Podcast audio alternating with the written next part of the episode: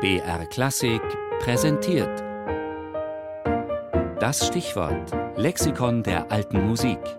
Immer sonntags um 12.40 Uhr auf BR Klassik.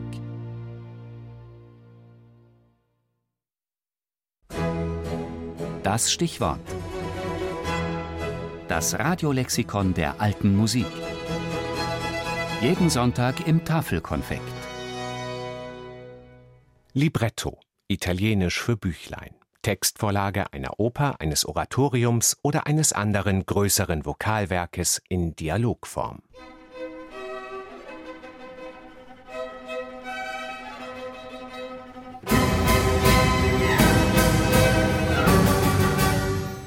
Wolfgang Amadeus Mozart und Antonio Salieri mögen Konkurrenten, ja vielleicht sogar Feinde gewesen sein, aber in einem waren sie sich völlig einig.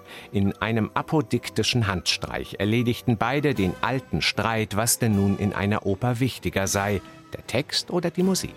Bei einer Opera muss schlechterdings die Poesie der Musik gehorsame Tochter sein. Das schrieb Wolfgang Amadeus Mozart 1781 an seinen Vater, als er sich mal wieder über einen Librettisten ärgerte. Und Antonio Salieri komponierte fünf Jahre später gleich eine ganze Oper zu dem Thema. Sie trägt den programmatischen Titel Prima la musica e poi le parole. Erst die Musik und dann die Worte.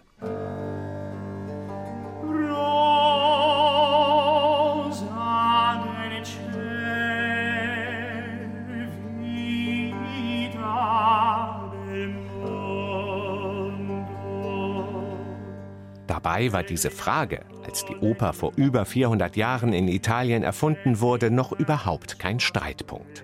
Den Vorrang vor der Musik hatte der Text. Im Drama per Musica diente die Musik selbstverständlich dem Text und verstärkte mit ihren Affekten lediglich seine Deklamation.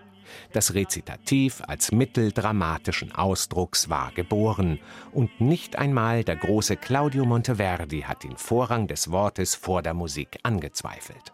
Die Sprache sei Herrin der Harmonie, nicht Dienerin. Das Libretto wählt sich den Stoff, erzählt eine Geschichte und setzt ihn in Verse, die dann im zweiten Schritt vom Komponisten vertont werden.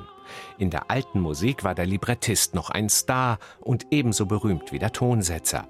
Das galt für Lully's Librettisten Philippe Quinault, für den Wiener Hofkomponisten Apostolo Zeno und ganz besonders für seinen Nachfolger Pietro Metastasio.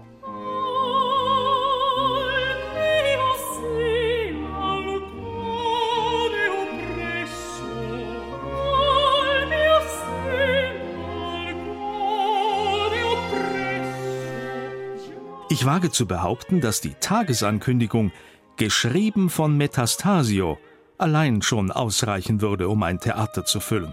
Das schrieb der irische Autor und Journalist Oliver Goldsmith 1759 und hatte sicherlich recht damit. Die europäischen Barockkomponisten rissen sich um Metastasios Operntexte. La Clemenza di Tito wurde alleine 37 Mal vertont und L'Olympiade sogar unfassbare 64 Mal. Für Metastasio war daher noch ganz klar, wer der Chef in Sachen Oper ist. Wenn die Musik in einer Oper in Konkurrenz zur Dichtung die Hauptrolle beansprucht, so zerstört sie diese und sich selbst. Es wäre eine kolossale Absurdität, würde die Kleidung mehr Aufmerksamkeit beanspruchen als die Person, für die sie angefertigt wurde. Zwischen Metastasios Selbstverständnis von 1765 und Mozarts Rede von der Poesie als gehorsame Tochter der Musik liegen gerade einmal 16 Jahre, aber das Ende einer Epoche. Nur selten konnten sich Librettisten danach noch einen großen Namen machen, wie etwa Lorenzo da Ponte bei Mozart oder Arrigo Boito bei Verdi. Weil für den Dichter als Librettist weder Ansehen noch großes Geld zu erwerben war, schrieben sich manche Komponisten ihre Libretti selber.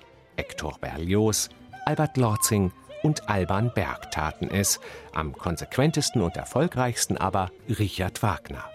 Für den Dramatiker Peter Hacks übrigens spielte die Frage des Primats von Text und Musik in der Oper keine Rolle mehr. Er fand eine eher lakonische Definition. Ein Libretto ist eine Menge von Worten und gelegentlich bei Reklam zu kaufen.